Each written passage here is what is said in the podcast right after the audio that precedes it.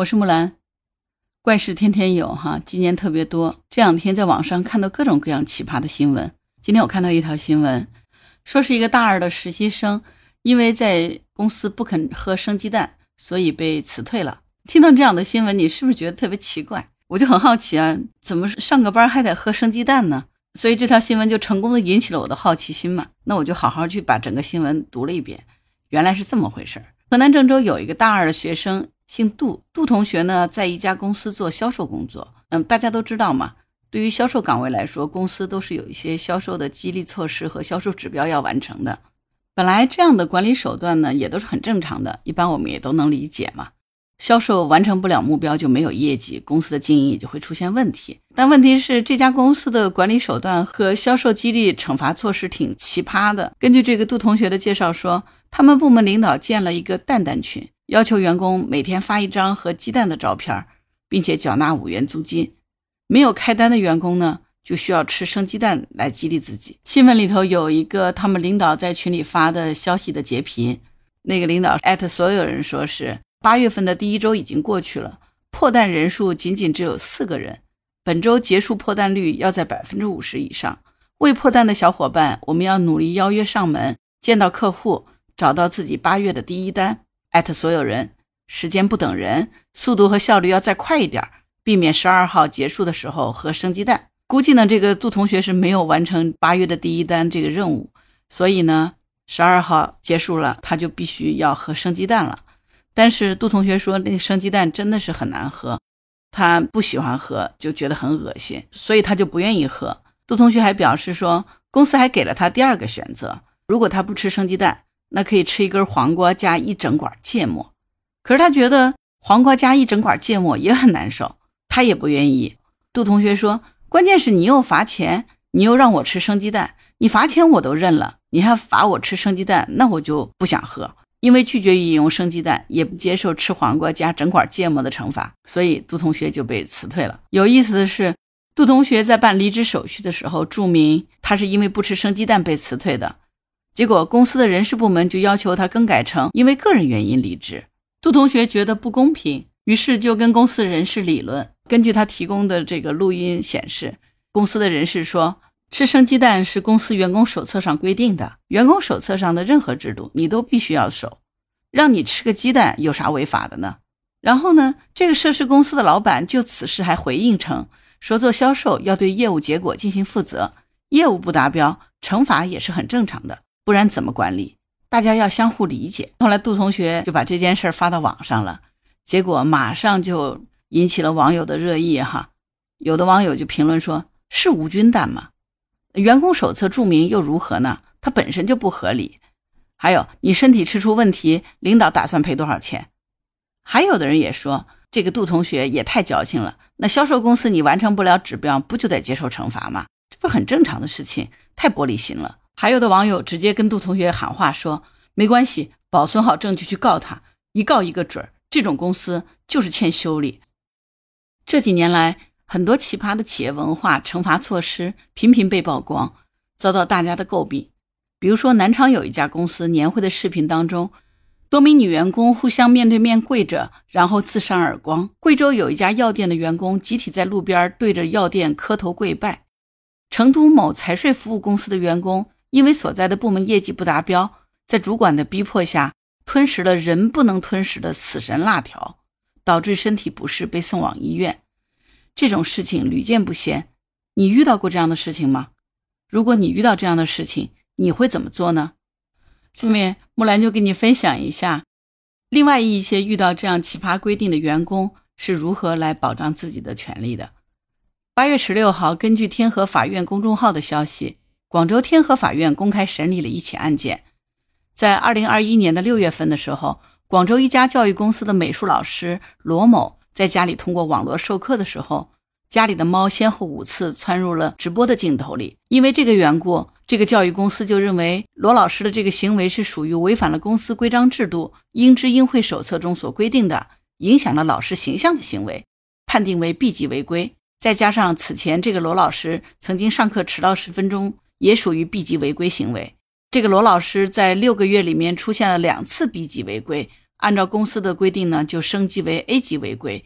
因此，两零二一年的七月二号和罗老师解除了劳动关系。罗老师就认为，课堂画面出现猫并不属于违反手册规定的行为，也没有影响他后续上课的秩序，于是就向广州天河区劳动人事争议仲裁委员会申请仲裁，要求公司支付违约解除劳动关系赔偿金。仲裁委员会肯定是判定了公司违规，公司要支付赔偿金，但是公司不服仲裁结果，就向天河法院提起诉讼了。八月十六号，天河区法院审理以后认为。被告按照原告的要求在家中视频授课，原告应该知道授课的环境不能等同于公司。被告罗老师在视频授课的过程中，镜头出现了猫，但并没有因为这个就导致无法继续授课。原告把这种情况等同于授课期间玩手机、浏览无关网站、聊天、接电话、吃零食、喝奶茶等带有咀嚼动作的饮料等行为。这显然是属于扩大的解释，并且具有随意性，因此原告公司据此解除劳动关系属于违法。最终，法院判这家公司向罗老师支付违法解除劳动关系赔偿金四万一千两百三十六块一毛六。最终，罗老师通过法律手段维护了自己的正当权利。那是不是只有在咱们国家才会有这样的事情？是不是只有这种不规范的小公司才有这样奇葩的规定侵犯员工的权利呢？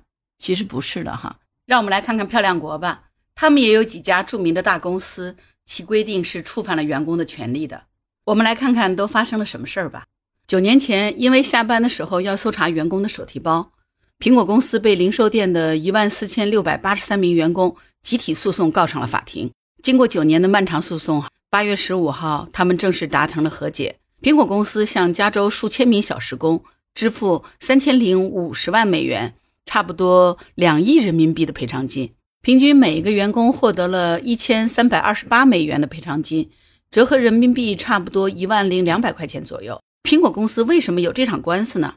其实这场诉讼拉锯战是起源于原来苹果公司之前的一项规定，他要求在下班的时候要检查员工个人的包和物品。二零一三年的时候呢，一群苹果公司的员工因为被迫接受检查，起诉苹果公司。他们声称公司并没有为他们搜包的时间付费。苹果商店的员工表示，下班前苹果会搜查他们的背包、设备等等，但是这个搜包时间并没有支付报酬，他们应该支付报酬才对。根据当时公布的一份法庭文件显示，至少有两名苹果零售店的员工直接向当时的首席执行官库克投诉，说该公司将检查零售员工的包作为安全预防措施的规定，令人尴尬和有辱人格。接到投诉以后呢，库克还发了邮件给人力资源部的负责人，问这是真的吗？之后这件事儿也没有得到有效的解决。诉讼发生了以后呢，苹果公司还曾经辩解说，不是每一家零售店的经理都会实行搜包的政策，而且呢，大部分的搜包时间都是很短的。当然，最后通过九年的努力，员工们终于取得了胜利，拿到了赔偿款。下班以后强制安全检查被员工起诉的公司还有沃尔玛和亚马逊。去年的时候，亚马逊和一家劳务中介公司同意赔偿四万两千名仓库工人，共计八百七十万美元。所以你看，不管是公司大小，也不管是在中国还是在国外，都存在公司的制度规定可能是侵犯了员工合法权益的事情。如果我们遇到了这样的情况，怎么办呢？很简单，在咱们国家，如果你和企业协商不成，这完全可以找劳动仲裁部门进行仲裁的。如果你对仲裁的结果不满意，也可以到法院起诉。一个企业的规定是否合法，最终不是由企业说了算的，而是由法律规定所决定的。我也想给企业的老板和管理者们提个建议：管理本身就是要通过激发员工的潜能，来为企业创造效益的。这本身是有难度的，切记管理制度一刀切。当然，会有一些个别员工的行为是不符合企业的经营发展需要的，所以我们才会有各种各样的制度。但是，这种制度的制定本身就是对我们管理水平的考验。这就好像说，前段时间我们的防疫政策，有的地方就出现了农民夏天去给庄稼浇水、打农药，不得已在全村进行检讨，违反了居家不外出的防疫政策。这本身就是懒政的一种体现嘛。在城市里，我们可以居家隔离，通过远程办公解决问题。农民是可以在家待着，但是地里的庄稼等不得。所以，对于那些不得已去把庄稼浇了个水、施了个肥的农民，按照防疫一刀切的政策进行处罚，这本身就是不合理，是政策制定的不细致和执行的僵化。这就好比是城市交通道路拥堵，那一定是因为路上的车比较多，这就要求交通管理部门综合治理整个交通拥堵的问题。如果交通管理部门直接出台一套政策，所有的私家车根据自己车牌号的尾数相对应的日期才可以出行。如果采用这种办法，看似在路上跑的车辆一下子减少了，大大缓解了交通，但实际上这个政策是不是就非常荒谬？就像前面那家公司规定的业绩完成不了就得吃生鸡蛋的政策一样荒谬。河南郑州的杜同学，虽然你还只是一个大二的学生，希望你能够听到我这个节目，拿起法律武器去维护你的合法权益。好啦，今天就聊到这里，我是木兰。如果你喜欢听我的节目，就请给我回复留言、五星点赞、订阅、好评，好吗？最好是，请你一定要给我写三十字以上的好评评论哦，谢谢你。如果你喜欢木兰，也可以加入木兰之家，请到那个人人都能发朋友圈的平台，输入木兰的全拼下划线七八九，就可以找到我了。好了，今天就聊到这里，我是木兰，拜拜。